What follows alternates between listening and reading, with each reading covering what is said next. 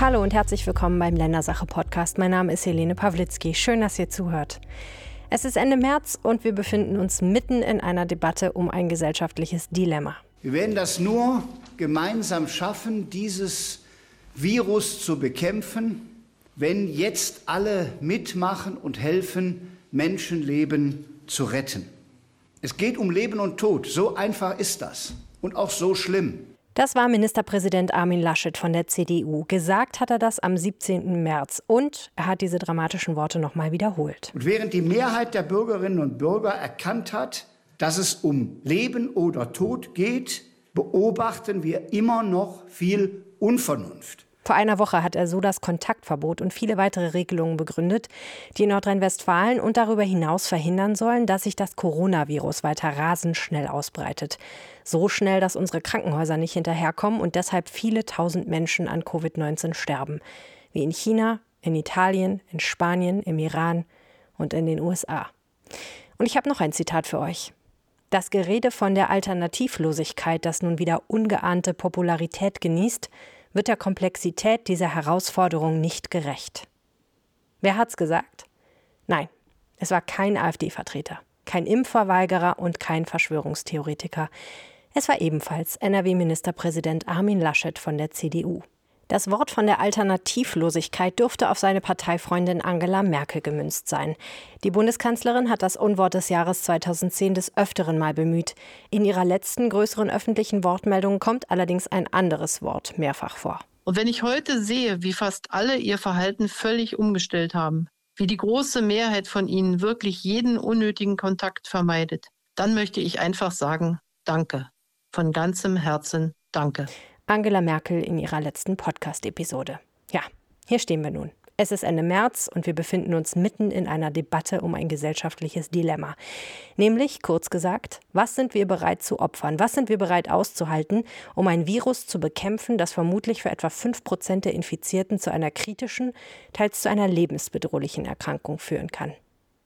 Das ist eins der Themen, das ich in der heutigen Episode des Ländersache Podcasts mit Kirsten Bialdiger und Max Plück bespreche, unseren beiden Landespolitikexperten bei der Rheinischen Post. Als wir unser Gespräch am Freitag aufgezeichnet haben, da wussten wir noch nichts von einem Gastbeitrag von Armin Laschet für die Zeitung Die Welt am Sonntag. Aus diesem Beitrag stammt das Zitat zum Thema Alternativlosigkeit. Fairerweise muss man sagen, Laschet bemüht sich hörbar um Ausgewogenheit. Er schreibt, Eins ist völlig klar, es ist keine Zeit der Entwarnung. Wir müssen die Kontaktminimierung wirksam durchsetzen. Wir müssen gerade die besonders verletzlichen Gruppen besonders schützen. Wir müssen mehr und schneller testen. Wir müssen mehr Kapazitäten für die Intensivversorgung der Schwerstkranken schaffen und unsere Forschungsanstrengungen weiter vorantreiben, um Behandlungsmethoden und Impfstoffe zu entwickeln. Aber der Satz, es sei zu früh, über eine Exit-Strategie nachzudenken, ist falsch.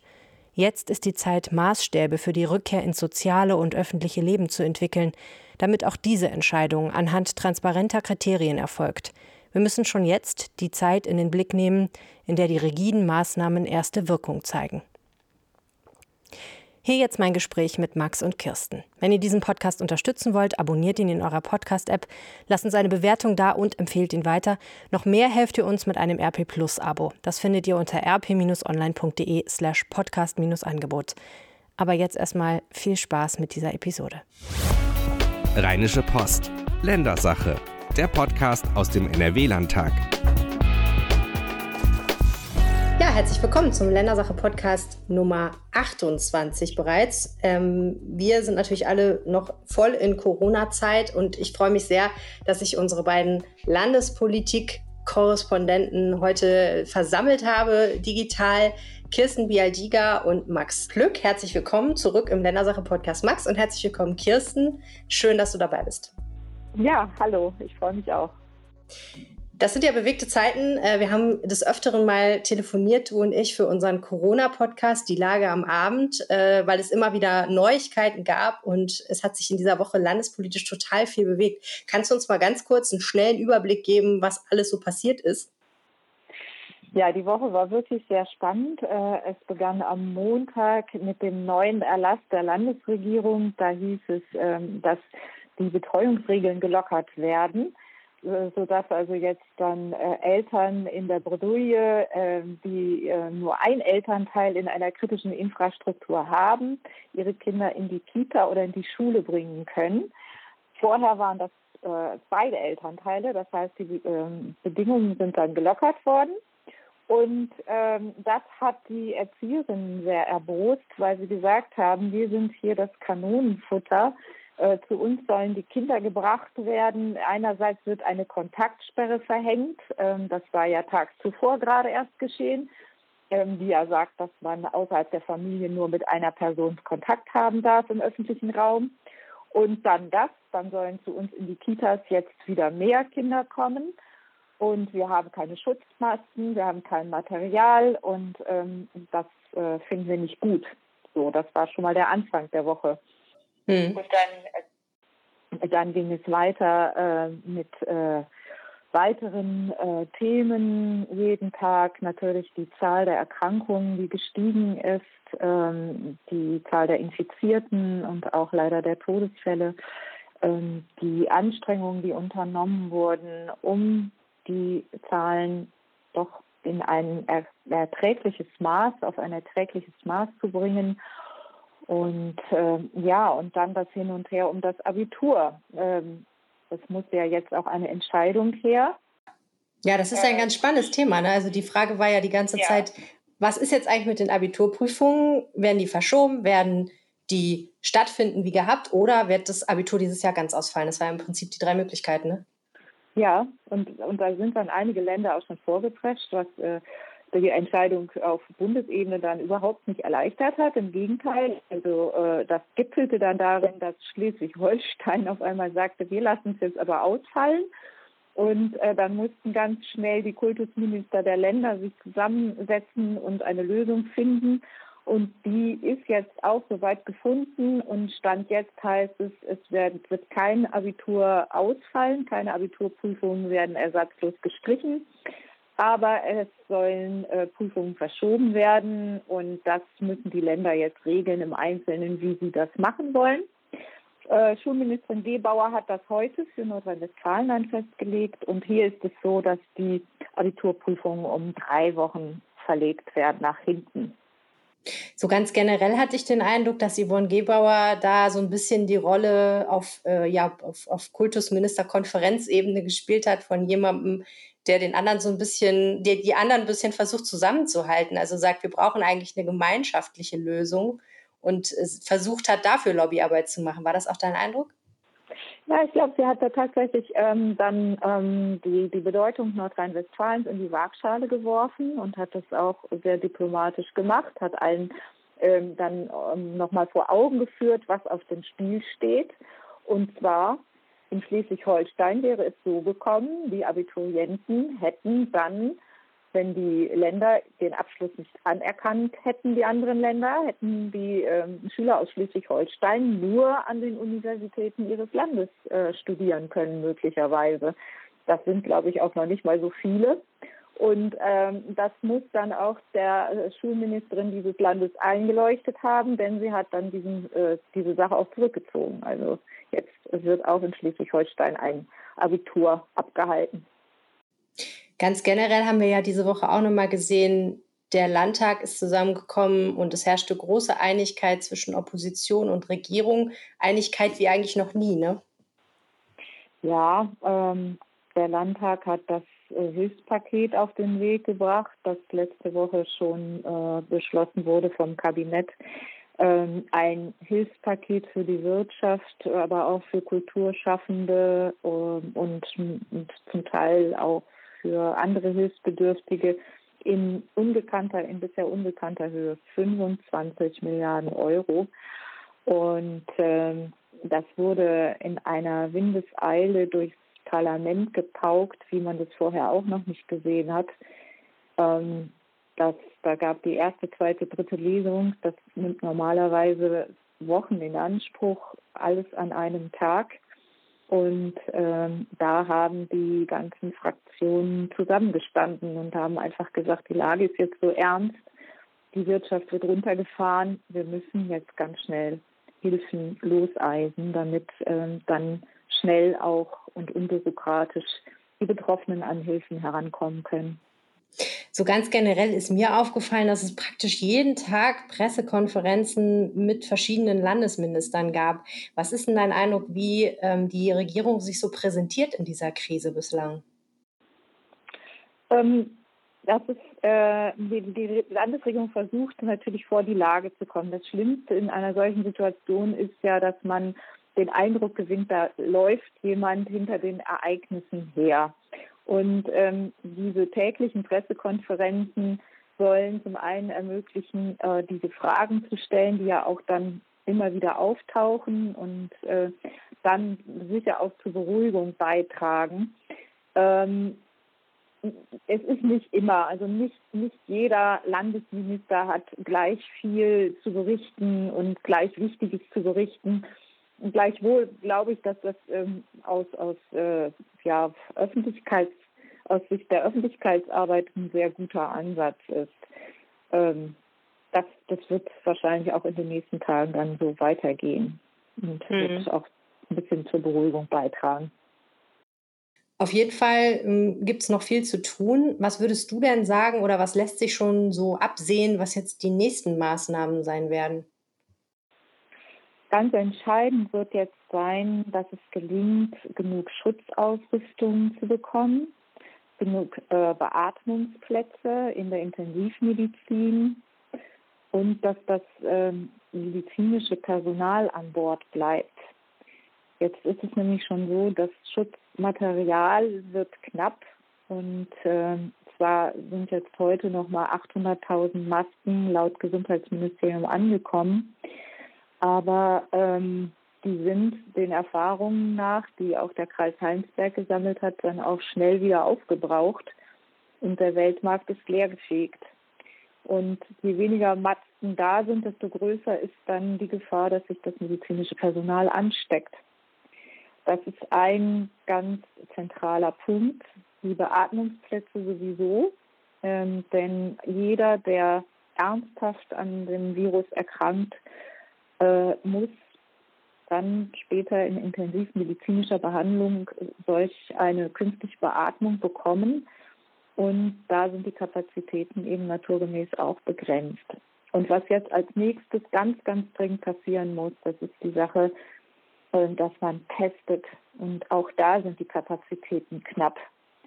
Die ähm, Tests sorgen ja dafür die Sicherheit, dass, dass man eben weiß, muss man in Quarantäne, kann man in die Öffentlichkeit. Ähm, und wenn man diese Sicherheit nicht hat, dann schießt man sozusagen ins Ungewisse und ähm, legt vielleicht mehr lahm, als unbedingt sein muss. Und auf der anderen Seite ähm, sind dann aber auch diejenigen noch unterwegs, die das Virus schon in sich tragen. Also man muss viel früher und viel mehr testen. Das sagen auch alle Virologen und Wissenschaftler. Und auch da gibt es leider sehr, sehr wenige Kapazitäten. Nur heute hat der Virolog, Virologe Hendrik Streeck ausgeführt, ähm, dass sie ähm, nicht genug zum Beispiel Reagenzgläser haben und nicht genug Pipetten. Und ähm, das alles ähm, muss jetzt ganz schleunigst, ähm, muss die Landesregierung das in den Griff bekommen. Okay, Kirsten, vielen, vielen Dank bis hierher. Wir lassen dich mal wieder weiterarbeiten. Ähm, wie geht's dir so im Homeoffice? Ja, ja ich, ich bin entspannt. Also ich äh, bin eine große Befürworterin des Homeoffice. Man kann, ähm, wenn man das gut organisiert, kann man viel, viel mehr schaffen. Und äh, ich habe auch eine Familie, die mich unterstützt. Meine Kinder sind schon relativ groß. Ich kriege jeden Tag von meinen Kindern ein Mittagessen gekocht. Oh, das ist gut. sehr, sehr schön. Also ich habe den Kopf frei und ich habe den Rücken frei zum Arbeiten. Ja, das, das ist das Komische. Ich bin heute irgendwie Fahrrad gefahren. Es ist total angenehm, in Düsseldorf Fahrrad zu fahren, ne, weil super wenig Autos unterwegs sind auf der Straße. Es ist schöner Sonnenschein und ich habe gedacht, Mann, ich mache jeden Tag Sport ich ernähre mich viel gesünder als vorher. Ich habe irgendwie ein bisschen wenig, also ich habe viel zu tun, aber das Stresslevel ist irgendwie ein anderes, finde ich, wenn man zu Hause das alles macht.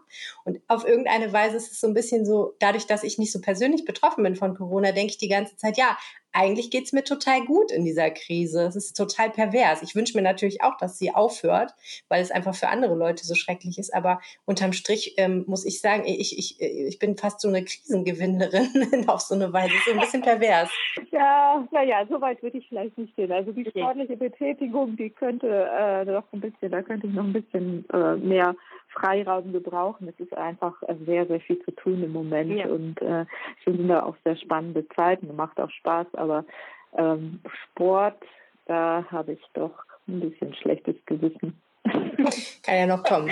Vielen, vielen Dank, Kirsten. Schönes okay. Wochenende wünschen ja, wir dir. Helene. Gleichfalls. Ja, Max, wie sieht es bei dir aus? Sportlich?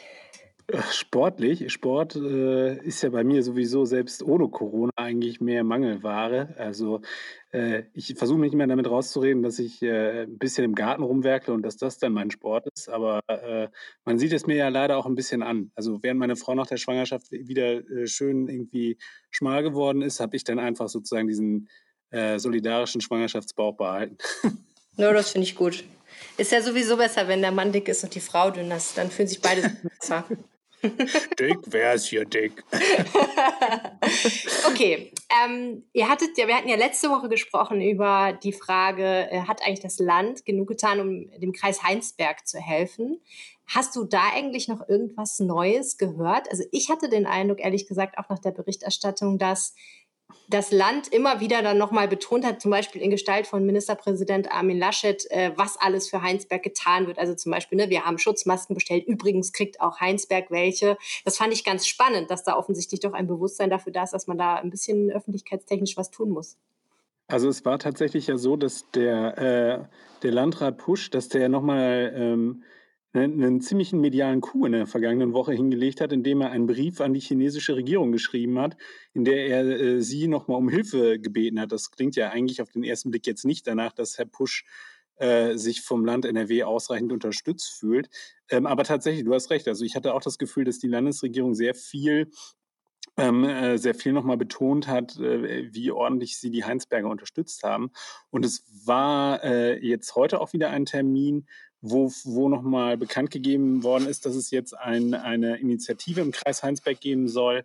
Äh, der Henrik Streeck äh, von der Uni Bonn, der wird dort ein, eine Art äh, Feldversuch machen. Die werden dort eine Studie machen und vier Wochen lang am Montag da mit Patienten über, äh, darüber reden, wie es äh, zu Kausalketten gekommen ist, also wie es, wie eine Ansteckung vonstatten gegangen ist, wie die werden zu Vorerkrankungen befragt etc. Also man versucht schon jetzt auch Lehren aus dem Fall Heinsberg zu ziehen. Da muss man sagen, das ist ja zumindest mal ein guter Ansatz und diese Initiative wird auch vom Land gefördert. Also insofern, ähm, es gibt da ein Einsehen. Allerdings hat Herr Pusch, ich glaube, noch gestern der Süddeutschen auch noch mal ein Interview gegeben. Also heute war es im Blatt, glaube ich, und da hat er eigentlich nochmal eins zu eins das gesagt, äh, was er, was er auch schon bei uns gesagt hat. Also, dass er sich doch da sehr alleingelassen fühlt und dass er sich gewünscht hätte, dass die administrativen Ebenen auch operativer agieren. Als wir das letzte Mal gesprochen haben, gab es das Kontaktverbot noch nicht in dieser Form. Das wurde ja dann erst äh, Sonntagabend und Montag klar, was es eigentlich genau bedeutet. Und ähm, jetzt sind wir quasi eine Woche später, gibt es schon die erste Diskussion darüber, wann das eigentlich wieder rückgängig gemacht werden kann. Also wann wieder der Punkt kommt, wo wir alle mit mehr als zwei Personen äh, uns unterhalten können auf der Straße.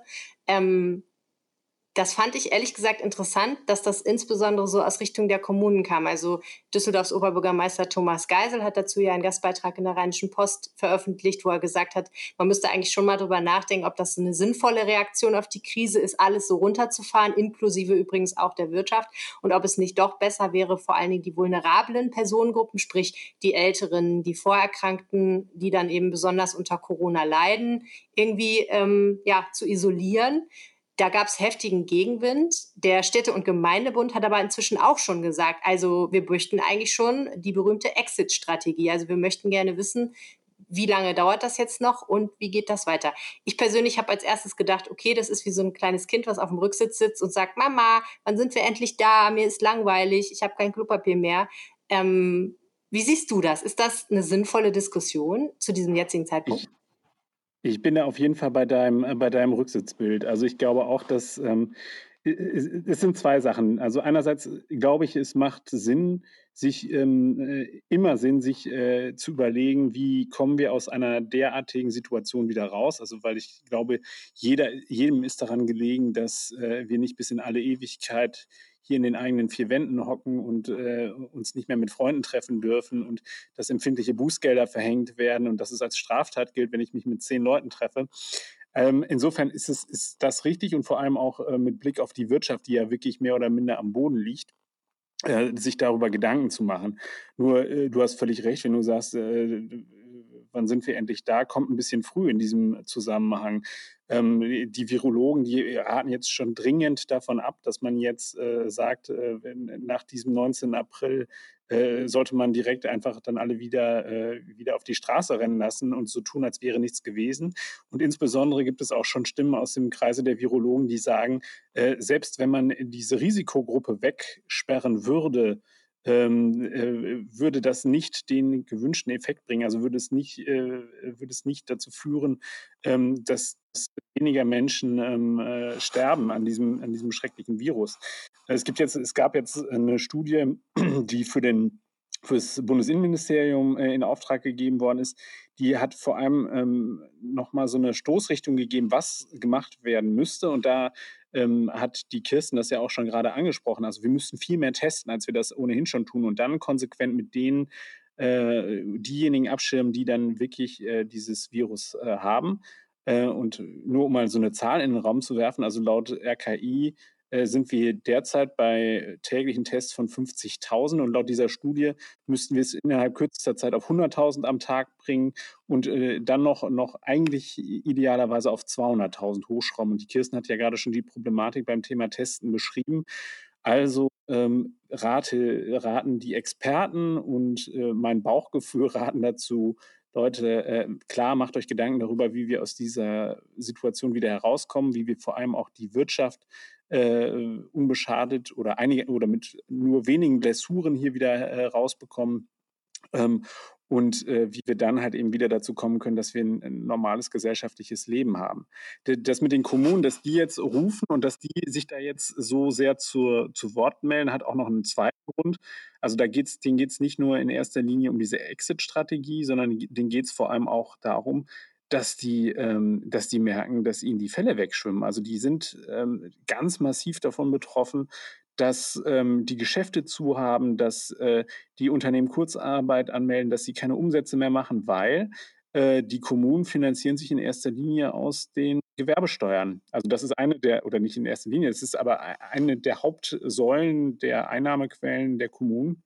Und deswegen haben die jetzt nämlich schon mal aufgezeigt und haben gesagt, äh, nicht nur brauchen wir eine Strategie, um hier rauszukommen, sondern wir müssen uns auch äh, äh, überlegen, wenn wir die Wirtschaft derart stark stützen, äh, dass wir nicht die Kommunen aus dem Blick verlieren, die ja schon vor Corona äh, ziemlich, ziemlich eine angespannte finanzielle Situation hatten. Was wollen die Kommunen denn genau konkret? Die, die Kommunen fordern ähm, eine Art Rettungsschirm, also die, die fordern so eine Art, ähm, ähm, also das, es gab schon vorher die Forderung nach einer Art äh, Schuldenfonds, ähm, Altschuldenfonds, also die haben ja äh, relativ viele Kassenkredite angehäuft und ähm, das Problem ist, wenn so eine. Kassenkredite Kommune, sind was nochmal genau? Kassenkredit, das äh, könnte man vergleichen mit einem Dispo. Das sind, das sind Kredite, die halt eben ähm, nicht langfristig sind, sondern das sind kurzfristige Kredite, mit denen man eigentlich sagt, so eine Art von Form von Überbrückungskredit, die dann auch äh, tatsächlich äh, höher verzinst sind und äh, die einem ziemlich schnell äh, ziemlich gefährlich werden können. Also die sind nicht dafür gedacht, dass man, also es ist nicht gedacht, dass sich Kommunen langfristig mit Kassenkrediten finanzieren.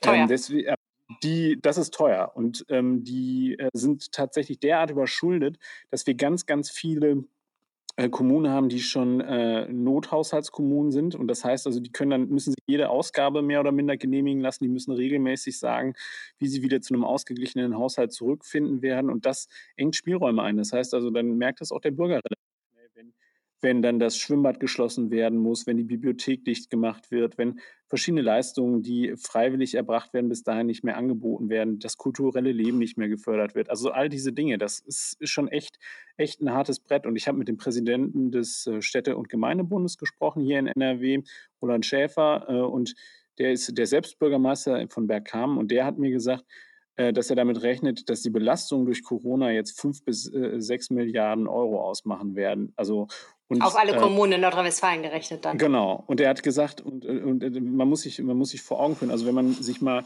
anschaut, wie viele, nur um mal so eine Vergleichszahl zu haben, ähm, als die Finanzkrise uns getroffen hat, da ist ja auch die Gewerbesteuer zurückgegangen, aber da hat das bundesweit zu Belastung von 8,5 Milliarden geführt, also nur bei der Gewerbesteuer. Und ähm, die, und wenn, wenn der sagt, er rechnet mit fünf bis sechs Milliarden allein für NRW, das ist schon echt eine Hausnummer.